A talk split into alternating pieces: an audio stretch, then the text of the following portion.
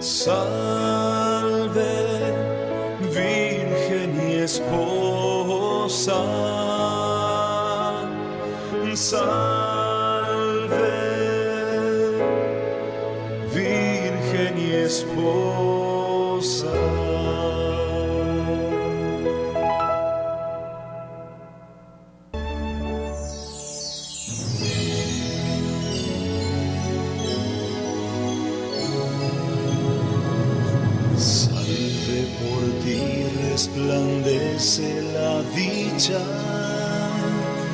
Salve por ti se eclipsa la pena. Salve levantas a Adán el caído. Salve rescatas el llanto de Eva. Salve, oh encumbrada, la mente del hombre. Salve, abismo insondable a los ojos del ángel.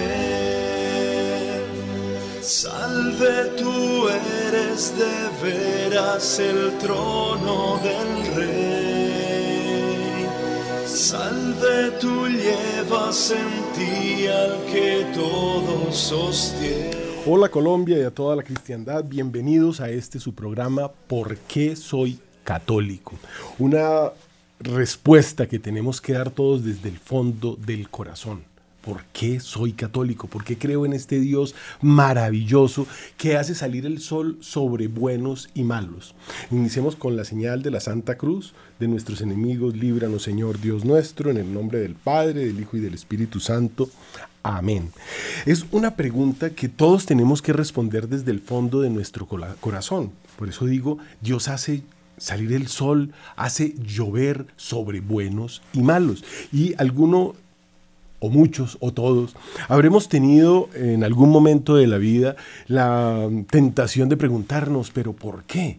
Aquel que le va tan mal siendo tan bueno o aquel que le va tan bien siendo tan malo. Pero tenemos que recordar algo que es muy importante y es que esto es un valle de lágrimas. Esto es una prueba. Y habrá aquellos que lleguen a las 5 de la tarde, como la parábola del Señor, y también se ganen el cielo. Esto es algo que es eh, para algunos difícil de comprender, pero Dios quiere que todos nos salvemos. El asunto es que, como dice eh, en la carta de Juan, no por todos, Señor, sino por los que me diste. Y es por esos por los que da la vida, por los que me diste. Y Dios para todos tiene un plan.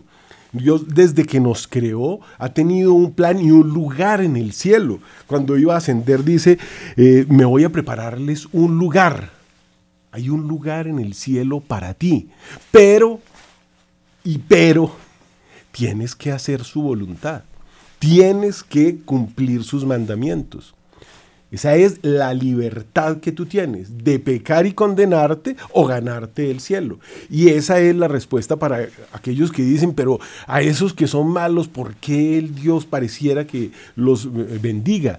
El Señor les está dando tiempo y recordemos que el premio no será el mismo para todos. En el cielo también hay jerarquías. Alguna santa decía que si hubiera sabido el lugar que podría haber ocupado, el que Dios tenía destinado para ella, hubiera sido más santa y ya era santa. Hubiera sido más santo hubiera buscado el martirio, porque es que la perfección del cielo no la podemos imaginar. Habría muchas formas de hablar, pero hoy no estamos hablando del cielo, estamos hablando de esas promesas y de esta parte tan importante que tenemos que tener presente en nuestra vida, en todos nuestros momentos. La voluntad de Dios es insondable, hay un lugar para ti en el cielo, Él te quiere santo, tienes que hacer su voluntad, si cumples esa voluntad, llegas a ese lugar. Si no, pues habrá otros lugares si tu santidad es menor. Pero si ya no es santidad propiamente, Sed santos como el Padre que está en el cielo es santo, exige el Señor. Sed, esos son imperativos, ¿no? Sed, es una orden que el Señor está dando. Hay que ser santos como el Padre es santo o como yo soy santo, dice Jesús. Entonces, Él exige santidad, nada impuro llega a Dios, no hay cielo sin cruz. Y bueno, para los que el pecado no fue de muerte, porque el pecado mortal te lleva al infierno, ahí ya no hay nada que hacer, mortal, diez mandamientos, esos son los pecados mortales, mortales porque llevan a la muerte del alma. O sea, lo único que tenemos que temer, al que te puede dar la vida eterna, te la puede quitar. El principio de la sabiduría es el temor de Dios, nos dice el eclesiástico. Entonces, si ese principio de la sabiduría es este temor de Dios, y no por temor, sino por ese amor, no me mueve, Señor, para quererte. El cielo que me tienes prometido, ni el infierno tan temido para dejar por eso de ofenderte. Tú me mueves, Señor. Eso tiene que ser nuestro amor a Dios. También hay una conveniencia que vamos a hacer así somos los hombres, pero por Dios. Sed santos como el Padre que está en el cielo es santo. Todos estamos llamados a eso. Y no solamente nos promete eso y nos dice voy a prepararles un lugar, sí, eh, has hecho esa voluntad. Él asciende a los cielos y nosotros nos quedamos acá mirando para arriba. Tienen que venir los ángeles a decir, que miráis, varones, haced la voluntad del Señor y listo. Y cuando Él quiera, pues ese es el apocalipsis. Tu día de la muerte es tu apocalipsis. Habrá otro un poquito más fuerte. Bueno, pero tenemos que tener eso siempre en mente. Observando el cielo, pero ora y labora. Y estamos en esta serie de programas hablando de estas promesas de Dios en el Éxodo, que son tan hermosas y que tenemos que tener presentes a todo momento, porque esa es una promesa, Dios no rompe sus promesas, sus pactos, eso es por los siglos de los siglos. En alguna ocasión les hablaba sobre la oración jacobítica. Jacob le exigía, pero yo hice un pacto y tú cumple tu parte del pacto, ese pueblo, ¿por qué nos invade? ¿Por qué? Uno no tiene que decir por qué, sino para qué. Y los católicos no hacemos esa oración jacobítica, esa es una oración muy judía, digamos, pero también tenemos derecho a hacerla. Un señor me contaba en alguna ocasión sobre su hija que se cayó de un caballo, se partió la columna, esto fue adentro, muy adentro en el llano, y no podía mover, bueno, parece que hasta los ojos le dolía moverlos. Este hombre era un predicador muy cercano a un monseñor muy famoso de Colombia, Uribe Jaramillo, se puso de rodillas, según me lo contó él mismo, a hacer la oración jacobítica. Señor, yo he hecho tu voluntad, Señor. Yo he predicado, Señor. Ayúdame. Bueno, pasó la noche de rodillas. No había manera de mover esta mujer. Alguien se fue a buscar ayuda. Tenían que traer unos carros especiales para poderla mover sin, sin acabarle de destrozar la columna. No sé de dónde había sido el golpe, pero era algo realmente grave. Y al amanecer la muchacha se movió y se paró y se sanó, la oración jacobítica. pero tienes que tener con qué, ¿no? Hay que ser santo para poderla hacer, ¿no? Señor, yo he cumplido. Señor, te imploro, tú puedes.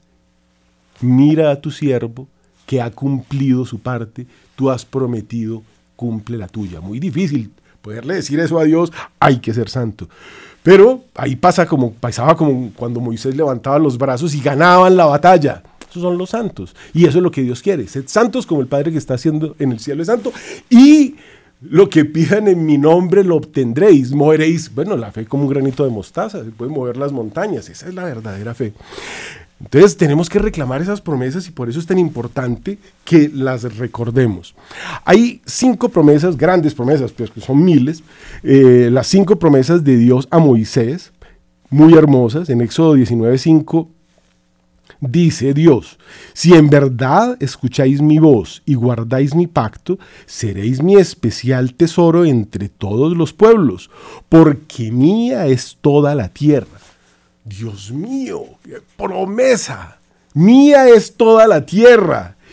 Y si en verdad escucháis, escucháis mi voz y guardáis mi pacto, seréis mi especial tesoro entre todos los pueblos. Mire qué cosa tan terrible para los que no escuchan la voz del Señor, ni guardan el pacto.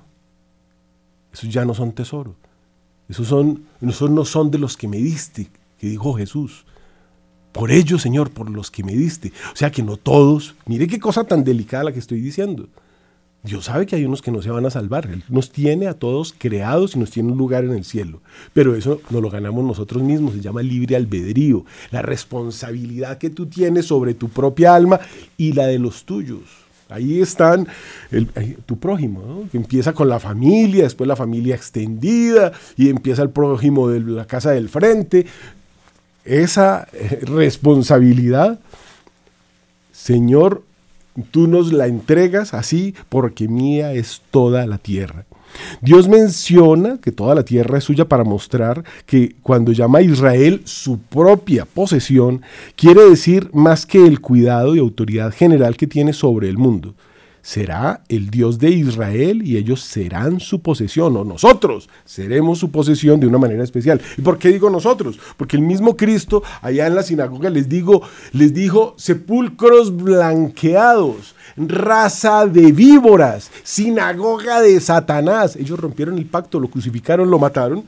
Ahora ya no hay circuncisión y ese pacto es nosotros. Tenemos el bautismo que el Señor nos trajo, los sacramentos, las promesas estos son promesas cumplidas. El que se bautice y haga mi voluntad, bueno, ya está destinado al reino de los cielos, pero no tiene que ser solamente el bautismo, hay que cumplir los diez mandamientos. Ese es el gran error que cometen por ahí algunos herejes, dicen que hay más de 60 mil sectas, que creen que porque se bautizaron o porque Dios hizo la promesa ya, no señor, hay que cumplir. Sed santos como el Padre es santo, sed, o sea, hay que hacer. Esto no es sentarse a, a ver correr el agua, no señor.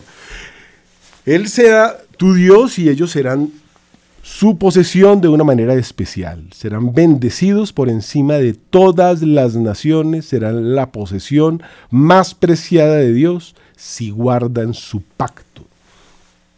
Entonces hay que hacer algo, hay que guardar el pacto. El pacto son los diez mandamientos, esa es la alianza.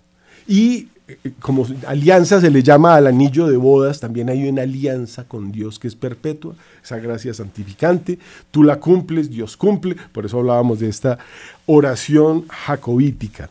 La segunda promesa, Israel será un reino de sacerdotes reales. Recuerda que tú eres Israel si estás bautizado. Así de simple es. Y me, toca entrar aquí a dar una explicación porque de pronto dicen, no, pero es que eso era no, señor.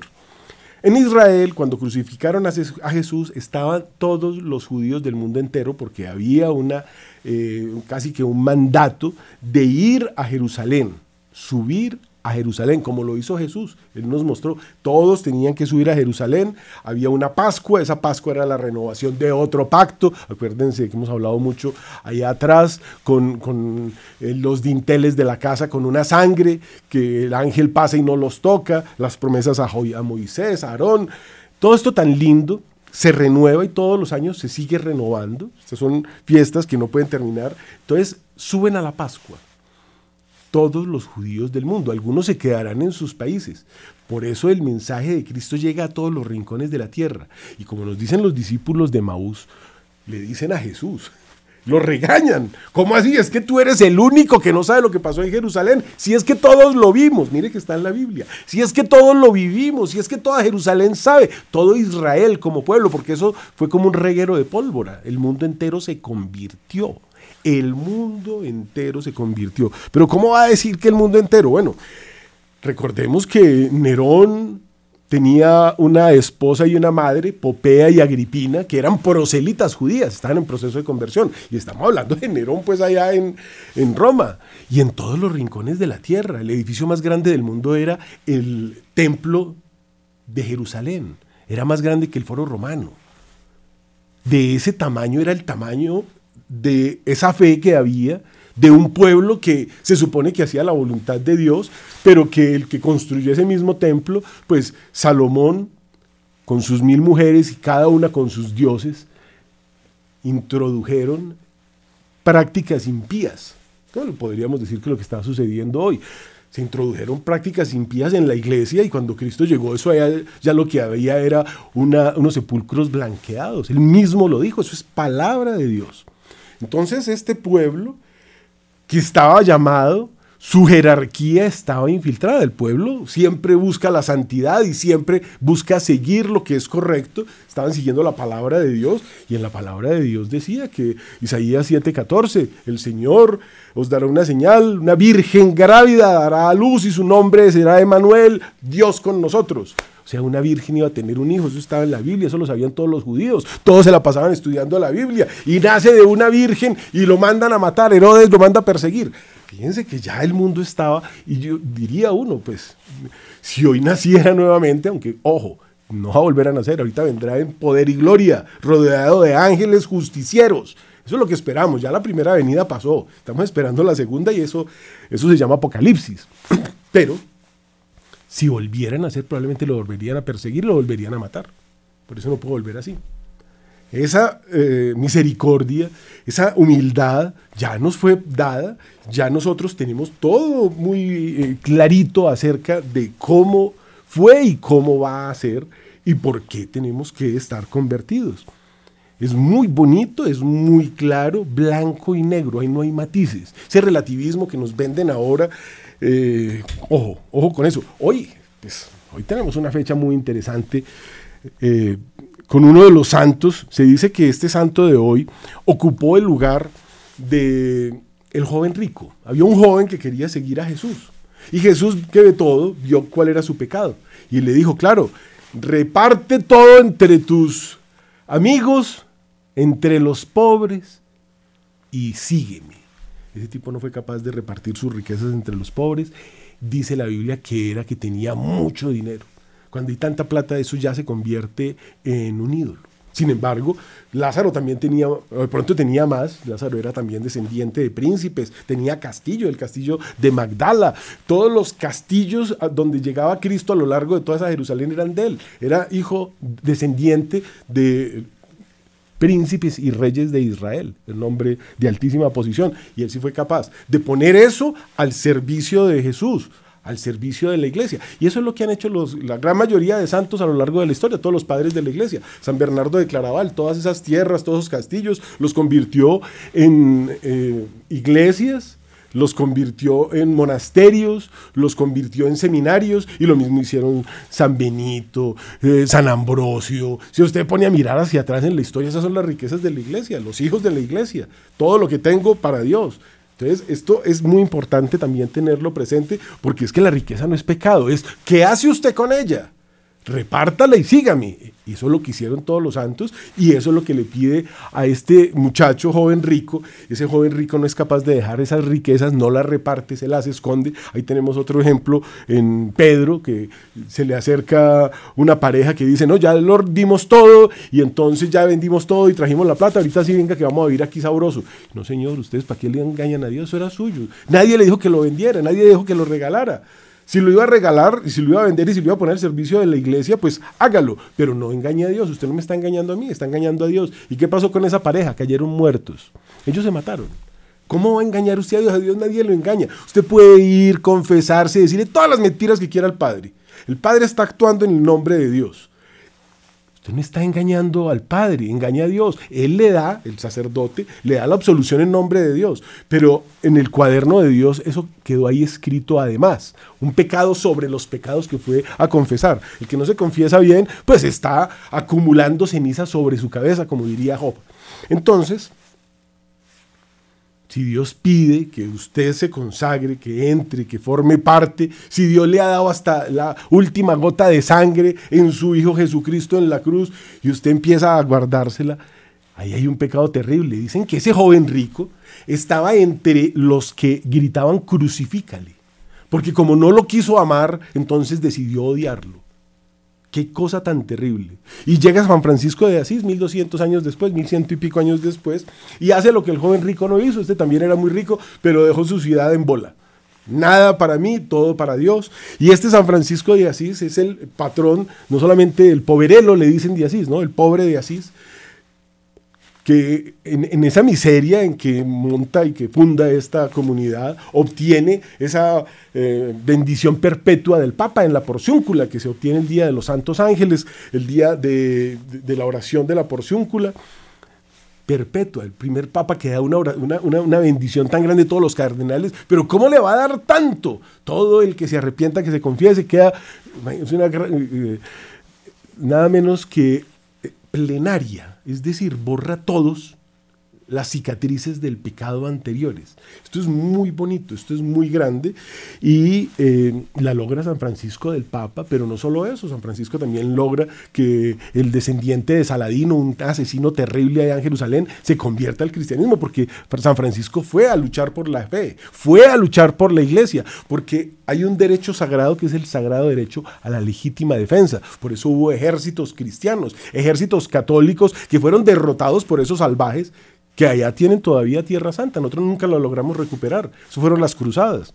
Unos señores que llegaron en el año 700 prácticamente, 611, a destruir Jerusalén, a matar a todo el mundo en la ciudad donde Cristo había caminado sobre las aguas, en el país pues donde había vivido nuestro Señor, donde fue crucificado, llegan otros y se apoderan de todo y a ellos son los dueños. La iglesia del Santo Sepulcro logró San Francisco de Asís que convirtió al descendiente de Saladino, pero dijo, no, si, si todos fueran como Francisco yo me convertiría.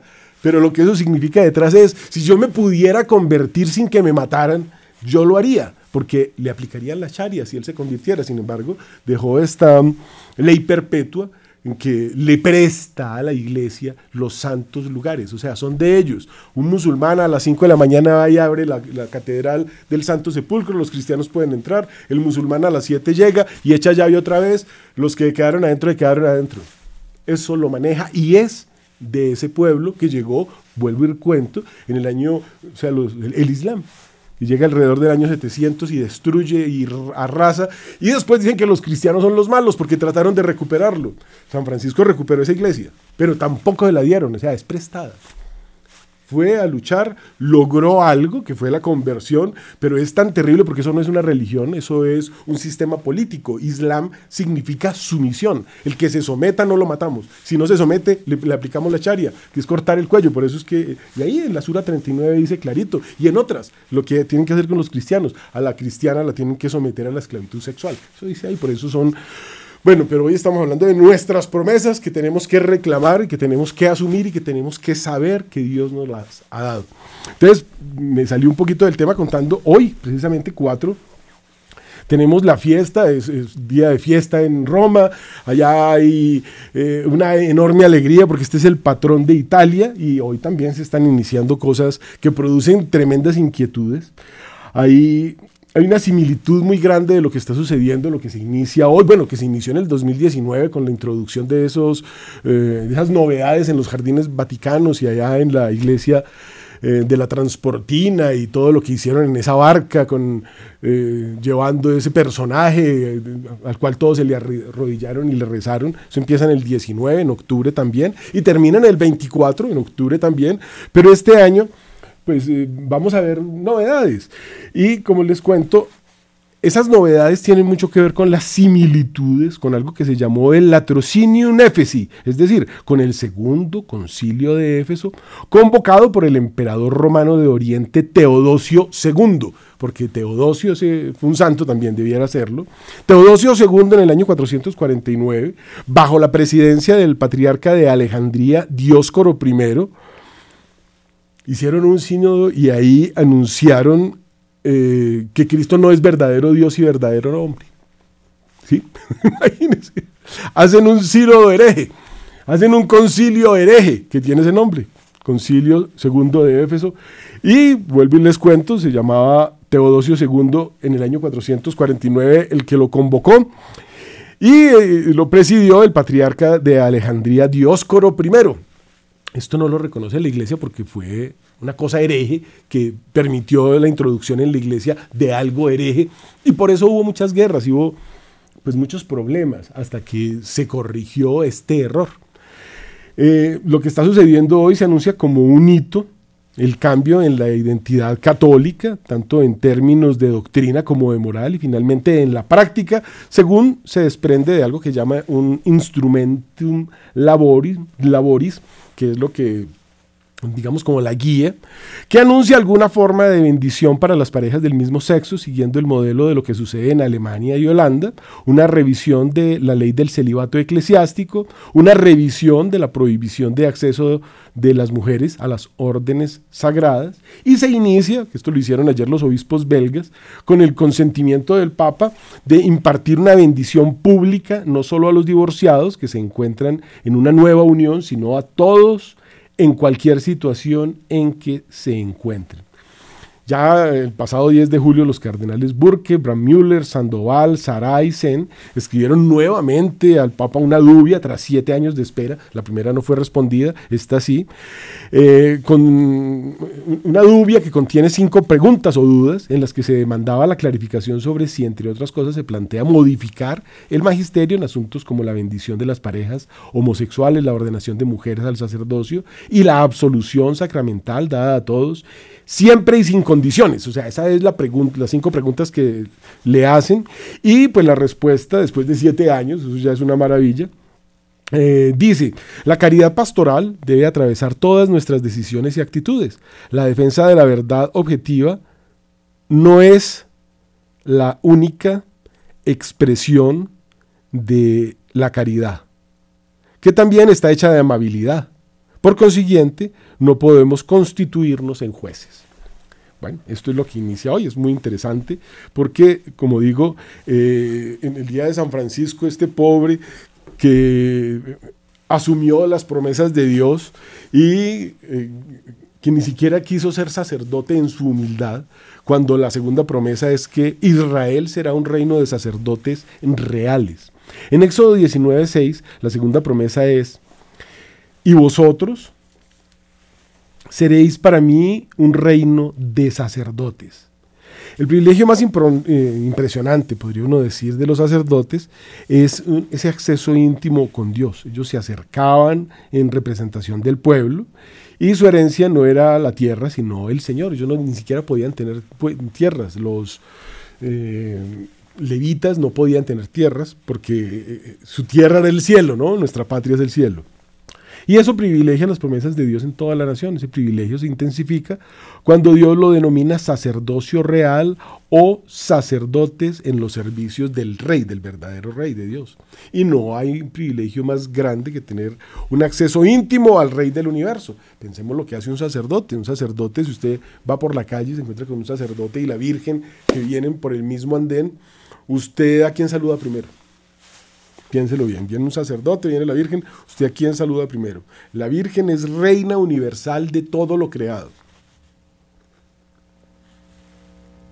Saluda primero al sacerdote, porque el sacerdote puede convertir el vino en la sangre de Cristo y el pan en el cuerpo de Cristo. Hace venir a Cristo en la epíclesis y Cristo se hace presente y nosotros lo podemos consumir. Siendo la Virgen en la jerarquía que el cielo es una jerarquía, Padre, Hijo, Espíritu Santo, la Virgen, la cuarta, en, toda la creación, por encima de los ángeles, por encima de todo. Después de Dios, que es la Trinidad, está la Virgen. Después estarán San José, los ángeles, todo lo que quiera. Ahí sigue bajando en jerarquía. Pero ahí arriba está la Virgen. Pero usted tiene que saludar primero al sacerdote, porque la Virgen no es una sacerdotisa, porque Dios no quiso que las mujeres fueran sacerdotisas, porque esto que están haciendo ahorita, por ejemplo, en esto, es una novedad, ¿no? Y nadie ha dicho que las novedades sean buenas. Es una novedad, es algo moderno. Y nadie ha dicho que la palabra moderno tampoco sea buena. Hay una herejía que llama modernismo de hecho. Entonces hay que tener muy en cuenta estas cosas para ver esa, grandeza del sacerdocio y esa promesa que hace, sacerdocio real. Éxodo 19.5 dice, guardaréis mi pacto. ¿Y sabe qué hace el hombre de hoy? Rompe todos los mandamientos. Es decir, ¿cuál pacto? Eso es lo que el mundo manda. Eso es lo que el enemigo de Dios, ¿no? Porque el combate no es contra la sangre y la carne, sino contra las dominaciones y las potestades. Es terrible, es terrible. Guardaréis mi pacto, es Éxodo 19.5, literalmente dice eso. Guardaréis mi pacto y nosotros rompemos el pacto, todos los mandamientos. Seréis entre todos los pueblos mi propiedad particular, a lo que nosotros respondemos viviendo un panteísmo. O sea, nosotros no somos propiedad de usted, vamos a vivir panteístas. ¿Qué, ¿Qué, es panteísta? Yo no soy panteísta. ¿Cómo se le ocurre? ¿Ha leído el horóscopo? El horóscopo es una criatura. Los astros que están en el cielo son criaturas de Dios. Dios los hizo. Dios es superior y usted va y mira el movimiento de los astros, ese es el horóscopo, ese es un pecado contra el primer mandamiento, no puede comulgar, tiene que ir a confesar ese pecado, está en pecado mortal, si se muere se va para el infierno. Que no sea exagerado. Bueno, eso, son es lo que dice la iglesia, lo dijo Dios, ¿no? Primer mandamiento, amarás a Dios sobre todas las cosas. Todo lo demás son cosas. Ahora, no, no, no, no, ¿cuál, cuál horóscopo? Yo no hago eso, ¿no? Pero si hace Reiki o todas las costumbres que este mundo nos está eh, proponiendo últimamente, las constelaciones familiares, todas esas cosas que suenan tan bonitas que hacen ahorita con las aromaterapias y con, eh, bueno, son tantas que no vamos a hacerles propaganda acá, todas las religiones orientales, toda esa sancocho que es la nueva era. Usted no puede cargar un ojito de Satanás y la, la, cruz de Cristo. Sí, eso azul con un punto negro se llama el ojo de Horus. Es el ojo de Satanás. Eso es musulmán, los que quieren matar a Cristo, los que tomaron tierra santa. Y para ellos es seguir a un Dios que es el Dios de ellos, que no es Dios. Nosotros creemos en un solo Dios. Son tantas las costumbres que no voy a entrar a hablar de eso, no debía haber hablado de esto, pero ojo, es que estamos viviendo como paganos. Estamos viviendo el panteísmo como si hubiera muchos dioses. Éxodo 19:5, pues mía es toda la tierra. El hombre de hoy responde que la tierra y toda la creación se hizo sola, que la Pachamama fue la que nos hizo a nosotros. Allá está la Pachamama. Eh. Por Dios. La evolución. Darwin, bueno, si él es de la familia de un mico, es él. Por Dios, eso es una teoría. Una teoría. Eso no está demostrado. Hubo hasta curas. Taylor de Chardán fue y falsificó el, el eslabón perdido, un, jesuita. Lo falsificó para demostrar la evolución. Mentira. No hay evolución, hay creación. Eso dice la Biblia.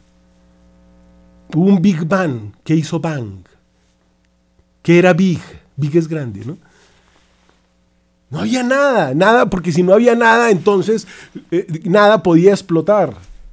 Hubo un Dios que lo creó todo. Ese Dios es Jesucristo, segunda persona de la Santísima Trinidad, Padre, Hijo y Espíritu Santo. Y seréis para mí un reino de sacerdotes, todo lo que acabo de decir. Y eso el mundo de hoy practica el ocultismo. Dicen que en este momento hay más de 300 millones de brujas en el mundo activas o wicas. Eso es en Estados Unidos, las estadísticas de allá. ¿Cómo era el resto del mundo? De 8 mil millones de habitantes que hay en este planeta, mil millones somos católicos. ¿De esos cuántos irán a misa? esto es una cosa de una gravedad y de unas implicaciones tremendas. Y ahorita en el, sol, en el equinoccio que hubo de, otoño, eh, allá en la pirámide de Tenochtitlán, o allá en Stonehenge, o en todos los sitios donde se practica el ocultismo, todo el mundo haciendo rituales una cosa tremenda y todo el mundo pendiente de no sé qué cosas. Y el verdadero Dios de espaldas a Él.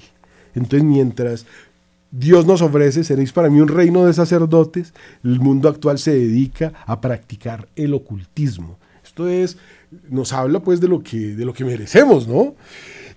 Seréis para mí una nación santa una nación santa que aprueba leyes impías como el aborto, la eutanasia, las filias, parafilias, ahora hablan de ciento y pico de sexos.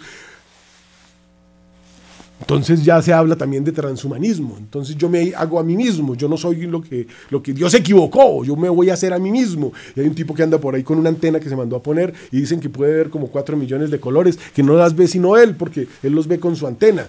Y hay otros que se están mandando a poner aparatos en el cuerpo para tener eh, sensaciones mayores. Y ahí están prendiendo ya el 5G para convertirnos a todos en antenas, porque como la vibración es tan alta, entonces no... Sí, bueno eso tiene una fórmula técnica que hace que nos convirtamos nosotros, nuestros cuerpos en antenas para que eso pueda seguir funcionando, porque tiene que llegar el Internet de las cosas, porque la inteligencia artificial lo tiene que eh, dirigir todo, entonces ya no es la voluntad de Dios, sino la voluntad de la inteligencia artificial. Y siga con herejías, y siga con herejías, y láncele cosas a Dios, y échele agua sucia, y en Europa, en Francia todos los días queman tres iglesias. Ahí Notre Dame la querían reconstruir como eh, unas cosas que uno dice, pero... Y nosotros aquí reclamando las promesas de Dios sobre nuestra vida y viviendo en medio de este panteísmo, de este ocultismo, ¿podremos hacer eso? Si bajo tu techo hay una persona que haga todas esas cosas, tú también eres culpable porque tú lo estás patrocinando. Si nosotros no somos proactivos, como se dice ahora, en proclamar lo que está bien y lo que está mal. Entonces, no es que seamos intolerantes. No, no, no, no, es que es que Dios no Dios dice no mentir, es no, no poquito ni de vez en cuando, no, no, no robar, es que no robe nada, ni grande ni poquito, nada. Es absoluto. Los mandamientos son absolutos y esos absolutos son los que los llevan al cielo. Entonces ahora le dicen, no, no, no, es que todo es relativo, ya no son los mandamientos, son los valores. Entonces en Europa, por ejemplo, llega un latinoamericano que tiene el valor del aseo, estar muy limpio, bañarse dos veces al día, eh, no sé cuántas cosas, ya se bañan una vez mm, bueno, a la semana o algo así. Entonces, nosotros tenemos el valor del aseo, ellos tienen el valor de, de Sephora o de cualquier perfume que se echan, ¿no? Entonces, como es relativo el valor los valores son relativos, los mandamientos son absolutos. Esa es la diferencia entre los mandamientos y los valores. Deje de hablar de valores, nosotros no tenemos valores, nosotros tenemos mandamientos. Nos rigen los mandamientos de la ley de Dios. Dios omnipotente eligió un pueblo entre todos los de la tierra y esto es muy interesante porque había que elegir, había que reservar y nosotros ahora recibimos esa promesa y somos ese pueblo. Posteriormente Jesús, el mismo Dios encarnado, toma la decisión de hacer a quienes sigan su palabra y la ponen en práctica propiedad particular suya y nos constituye como reino de sacerdotes y nación santa. En el eh, bautismo somos proclamados sacerdote, profeta y rey rey de la casa, sacerdote de la casa, profeta de la casa. Se funda la familia. Antes de Cristo lo que había era un conubio y la familia no era un... La, mujer era propiedad del hombre, lo mismo que los hijos, y existía la esclavitud y se podía vender a un hijo para conseguirse eh, unas vacas y esas cosas existían.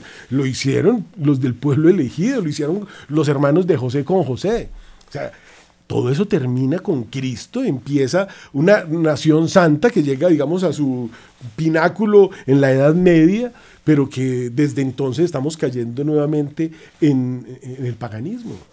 y estamos ya tan inmersos en ese paganismo que ni siquiera nos damos cuenta en el sentido del pacto del Sinaí, separar a algunos de todos los demás pueblos, hacernos pueblos santos, antorcha de fe entre las naciones, dar carácter sacerdotal y concederle existencia nacional, no solamente en el sentido limitado, es decir, cuando ellos reconozcan a Él como rey, Él, que es un Dios celoso, y esto es muy interesante de tenerlo presente, porque es la misericordia de Dios contigo y conmigo la que derramó fuego sobre la Pentápolis, sobre cinco ciudades, que era el lugar donde crecían unas vides que se necesitaban dos hombres para levantar un racimo de uvas. Eso dice la Biblia y hay que creerle.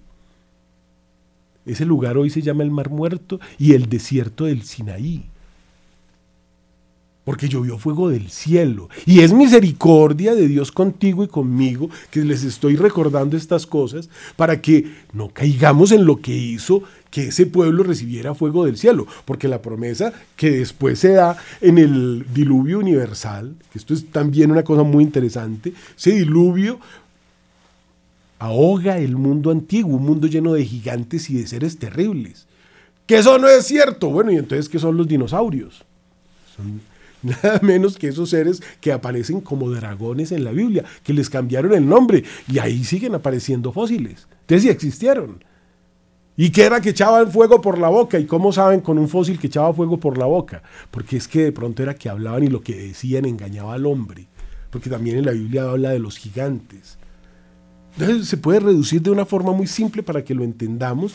Son hechos ciertos, son cosas que tenemos que tener presentes y ahí está el arco iris que Dios promete que ya no va a negar el mundo en agua.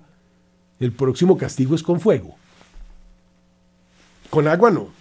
Y otros vienen y se roban el arco iris para decir que no, que es que, pero si fue por. Bueno, creo que me entienden. Entonces, hay otra parte que es muy interesante. En la Biblia dice, he aquí que yo vendré a ti en una densa nube, la Shekinah, para que el pueblo oiga que hablo contigo y también te dé crédito para siempre. Esa densa nube es la que cubre de nuestra vista a Dios omnipotente, presente en la hostia y en el vino, una alusión a ese misterio eucarístico. Y el 31 de diciembre pasado, esa Shekinah la vimos en el Vaticano. No se había visto un fenómeno como ese en Roma, desapareció la cúpula del Vaticano. Eso es gigantesco. Esa cúpula, yo no sé cuánto tendrá, 200 metros. Es la cúpula más grande del mundo. Es gigantesca. Arriba, en la parte de la cúpula, caben unas 100 personas que es pues el corredorcito desde donde se sube a observar la ciudad. La cúpula es, o sea, las proporciones de la iglesia vaticana son, son gigantescas y desaparece en esa nube el día del entierro de Benedicto XVI. Son cosas interesantes a tomar en cuenta. Vuélvete al pueblo y santifícalos hoy y mañana, que se laven sus vestidos, una alusión a la confesión, y estén preparados. Le señalarás al pueblo un límite en torno al monte diciendo, guardaos de subir al monte y aún de tocar su falda. Todo el que tocare el monte morirá irremisiblemente. Nadie lo toque con la mano, pues será apedreado o aseteado. Sea animal, sea hombre, perderá la vida. Aquí vemos una referencia a lo sagrado de Dios en la Eucaristía. Cuando suena la trompeta, entonces subirán al monte y nosotros recibimos la hostia en la mano. No se podía tocar esa montaña, el monte Sinaí, donde Cristo subió, donde, perdón, donde Moisés subió a recibir las tablas de la ley. No, las, no podían tocar esa montaña porque era tierra sagrada. A, Moisés le dice, no pises esta tierra, quítate los zapatos, porque es tierra, aquí estoy yo, es tierra santa. Y nosotros vamos y recibimos la hostia con la mano, partimos, la mordemos, cae en pedazos. Dios está siendo pisoteado en todas las iglesias. Y en la Biblia dice que no toque una montaña porque ahí bajo la Shekinah que representaba a Dios. Y no entendemos. Es que en esa hostia está el cuerpo, la sangre, el alma, la divinidad. Ahí está Cristo entero, el mismo que crucificaron, el mismo que nació en el pesebre, el mismo que dijo estas cosas, el mismo que dictó la Biblia. Dios entero en, un, en una hostia. ¿Por qué? Porque Él es Dios y así lo mandó. Haced esto en memoria mía, dijo teniendo un panásimo en la mano. Esa es la, la hostia. Haced esto, haced no es si les provoque, es una orden, haced. Esa es la misa. Y nosotros vamos y hacemos con eso lo que nos provoca. Es esas promesas que Dios nos ha dado, que Dios no rompe, nosotros sí las rompemos. Les estoy diciendo cómo. Estamos rompiendo la promesa de Dios. Un solo versículo, Éxodo 19:5. Sale todo esto que les estoy contando es una referencia muy clara a la misa que siempre se anuncia con campanas en todas las iglesias del mundo. Bajó pues Moisés del monte donde estaba el pueblo y santificó al pueblo y ellos lavaron sus vestidos. Más adelante en el Apocalipsis dice que solo los que lavaron los vestidos en la sangre del cordero se salvan. ¿Cómo la estaremos lavando nosotros? Recibiendo... Hay varias formas de hacer, de desacralizar. Cuando Judas que iba a entregar a nuestro Señor y ya había hecho un pacto, no le faltaba sino ir por la platica para decir dónde iba a estar él y por eso estaba ahí sentado, porque necesitaba oír a dónde era que iban a ir. Y ya Cristo dijo, de aquí salimos para Getsemaní, se para a Judas para irse y él, mojando el pan, se lo dio en la boca. Mire cómo entregaba Cristo la Eucaristía. ¿Qué es que donde dice la Biblia? Pues ahí, mojando el pan, se lo dio en la boca, todos de rodillas recibiendo el pan en la boca de manos de Cristo. Por eso todos nos hemos puesto a lo largo de estos dos mil años, porque es la imitación de Cristo, no solamente lo que dice la Biblia, también está la tradición que dice, es que fue así, y así fue. Entonces, en el momento en que Judas recibe indignamente ese pan, detrás de él entró Satanás Está recibiendo el cuerpo de Cristo, pero va a pecar, va a cometer un pecado. Es como el que está viviendo en adulterio no puede recibir la absolución porque mañana va a pecar. Usted no puede recibir la absolución hoy por un pecado que va a cometer mañana. Usted tiene que haber arrepentido, haber hecho un propósito de enmienda, todo lo que hay que hacer, tiene que haber reparado, etcétera, etcétera, etcétera, para recibir la absolución. Tiene que arrepentirse, ponerse de rodilla y pedir perdón. No es que a mi Dios me perdona solo. Uy, qué berraquera, hermano. ¿Y cuándo le dijo? O sea, usted tiene un libro especial porque lo que dice la Biblia es que hay que hacer una cosa diferente, ¿no? Arrepentíos y creed en el Evangelio. Claro, cada cual puede tener una opinión personal y hay tantas opiniones como 8 mil millones de habitantes tiene la Tierra, pero la verdad es una, se llama Cristo. Él es el camino, la verdad y la vida. Además es el, verbo creador. Creó los cielos y la tierra. Dijo, hágase. Por ahí están sacando unas imágenes de un Cristo es que meditando, que medite Buda, que era un tipo bien pecador. Cristo manda, hágase. Y se hizo la luz. Hágase y se separaron las aguas. Y un Cristo meditando, que tendrá que meditar Cristo, que es el camino, la verdad y la vida que manda a los elementos y los elementos obedecen. No tienen más que obedecer, porque Él es el creador. ¿Qué parte se nos olvidó? ¿Qué parte no entendimos? Cristo meditando. Esa es la nueva era de la que les hablaba. O sea, estamos realmente sumidos en un engaño, en una cosa. Y ve uno llegar a los católicos tradicionales más buenos. ¿No tiene el Cristo meditando? ¿De qué va a meditar Cristo si Él es el que dice, se hágase?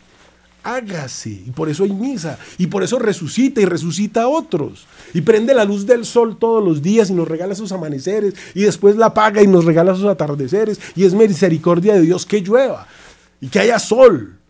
Porque la creación es diaria, porque Dios está vivo, está aquí conmigo, con nosotros, si estamos y contigo, evidentemente, si estamos en gracia de Dios, pero no estamos en gracia de Dios, lo hemos expulsado. Por eso hay una forma muy bonita de expresar todo esto con arte, y eso lo hace, por ejemplo, eh, Gregorio Magno manda a que se evangelice con arte, y dentro de ese arte alguien visualiza un ángel derrotando un demonio. Esa explicación de ese ángel, que lo llamaremos San Miguel Arcángel, pintado por Guido Reni o pintado por cualquiera de los que lo han representado así, derrotando un demonio que puede tener forma de mujer, que puede tener forma de serpiente, que puede tener forma de dragón, que tiene la forma de un negro, tiene muchas formas, nos representa que en la medida en que nosotros estemos en gracia de Dios, el ángel bueno tiene derrotado, sometido y humillado a Satanás en tu vida. Cuando tú pecas, cuando tú rompes la ley de Dios, tú expulsas a San Miguel. San Miguel no se puede quedar ahí viendo las porquerías que hiciste. Tú lo expulsaste y el otro se para y se queda solito contigo, ejerciendo su influencia sobre tu vida. Hasta que te confieses, San Miguel vuelve y lo vuelve a atar y lo vuelve a someter. Por orden de Dios, pondré un ángel delante de ti para que te cuide en todos tus caminos. Por eso esa imagen tiene que tener a Satanás derrotado y a San Miguel derrotándolo para que tú entiendas esto. Pero se nos olvidó hasta entender el arte sacro. Antes la cultura del mundo, porque cada vez se enseña más agnotología. La agnotología es creación deliberada de ignorancia. A ti y a mí nos han enseñado agnotología desde que estábamos muy niños y nos han sometido a esa ignorancia. No somos capaces de ver un cuadro y entenderlo y leerlo. Por eso, por ejemplo, el cuadro ese de Da Vinci dice que una última cena, ese no puede ser Cristo, no tiene el halo de Dios. No, puede, no, hay un, eh, no hay un cáliz en esa mesa. Entonces, ese tipo, ¿qué fue lo que pintó? Parece una última cena. Pero ahí no están los elementos de Cristo en la última cena. Y ese Cristo no, siempre que se representa a Cristo, hay un, fenómeno que se llama luminosidad que era el que reflejaba Moisés allá en el desierto, que nadie lo podía ver porque alumbraba. Ahí está el Moisés de Miguel Ángel, que, que, tiene como unos rayos que le salen de la cabeza porque nadie lo podía mirar porque alumbraba. Esa luminosidad que transmite Dios a Moisés, no la tendrá el mismo Dios, y porque en la última cena de Moisés de, Da Vinci no lo tiene, no hay luminosidad alrededor de él. Él es la vida, Él es Dios, que se encarnó por ti y, y bueno, por misericordia. Aquí hay otro elemento muy interesante ahí en ese Éxodo 19.5, cuando les dice, le dice al pueblo, preparaos para el tercer día y no toques mujer.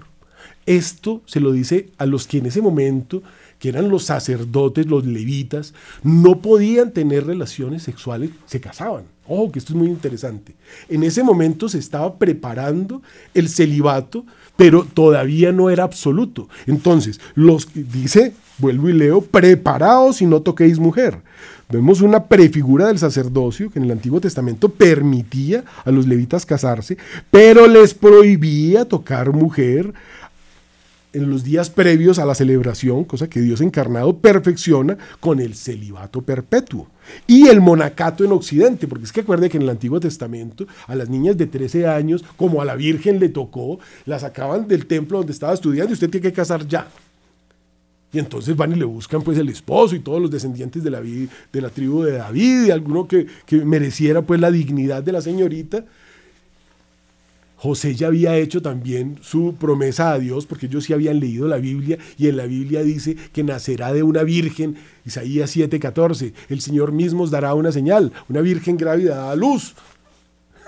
Clarísimo, si en su Biblia no dice una virgen grávida, da a luz, sino que dice que una doncella, una muchacha, una sardina, una pelada, cualquier cosa, no es católica. Es una virgen grávida, o sea, un imposible. Una virgen grávida no existe. Así de simple. Eso es un milagro, ese es Dios, que se llama Emanuel, Dios con vosotros. Se encarnó Dios en una virgen para mostrar que es Dios. ¿Por qué? Porque Él es Dios. Eso es un detalle de Dios, va, pregúntele a Él. quiso hacer un milagro, así como quiso caminar en las aguas y darnos la vida y darnos el sol todos los días. Es algo tan lindo. Entonces, esta prefiguración del eh, celibato o del monacato, que no existe en ninguna otra cultura, la acaba Cristo y la acaba la Virgen. A partir de la Virgen, entonces el monacato femenino y todas las vírgenes. Todas las vírgenes que conocemos en todos los monasterios, todas las monjitas. Algo muy hermoso, no existía. Eh, alguno podrá decir, ah, no, pero es que los monjes de Oriente también tienen esa cultura. No, amigo, no esté tan equivocado. Los monjes de Oriente, para que nos hagamos una idea, un monje Shaolin es un asesino. Eso, un asesino, un tipo especializado en manejar armas y matar gente.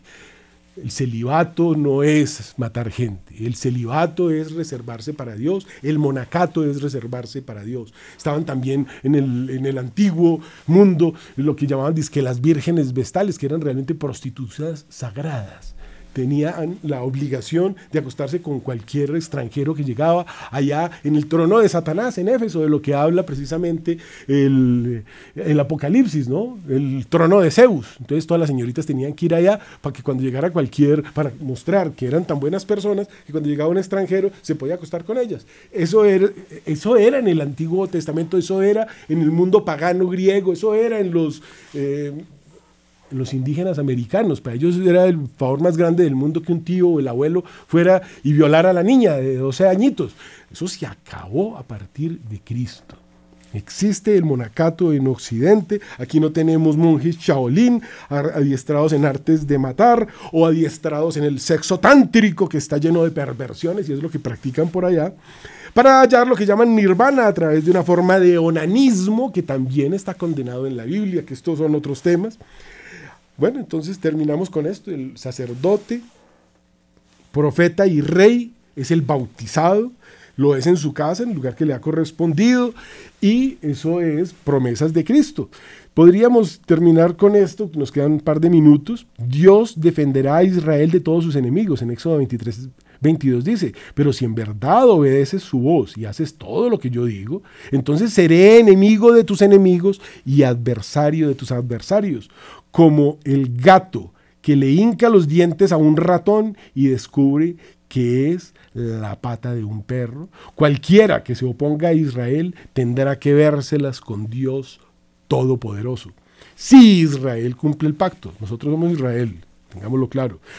Eh, Haré maravillas que no se han hecho en toda la tierra ni en ninguna de las naciones, y todo el pueblo en medio del cual habitas verá la obra del Señor en defensa de su pueblo, Dios hará maravillas para demostrar su gloria a todas las naciones. Y la quinta, Dios será misericordioso, clemente e indulgente. En Éxodo 34, 6 al 7 dice, eh, una de las palabras más dulces de la Biblia.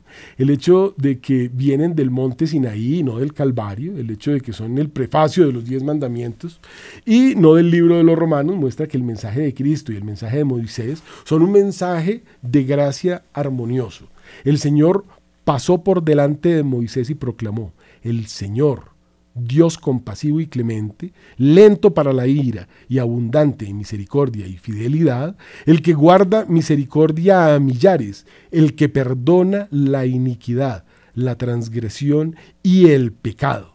Pero a quien le pide perdón, muy importante eso. Por lo tanto, la quinta promesa del pacto mosaico es que Dios tratará a Israel con misericordia, clemencia y perdonará sus pecados si y solo si cumple el pacto.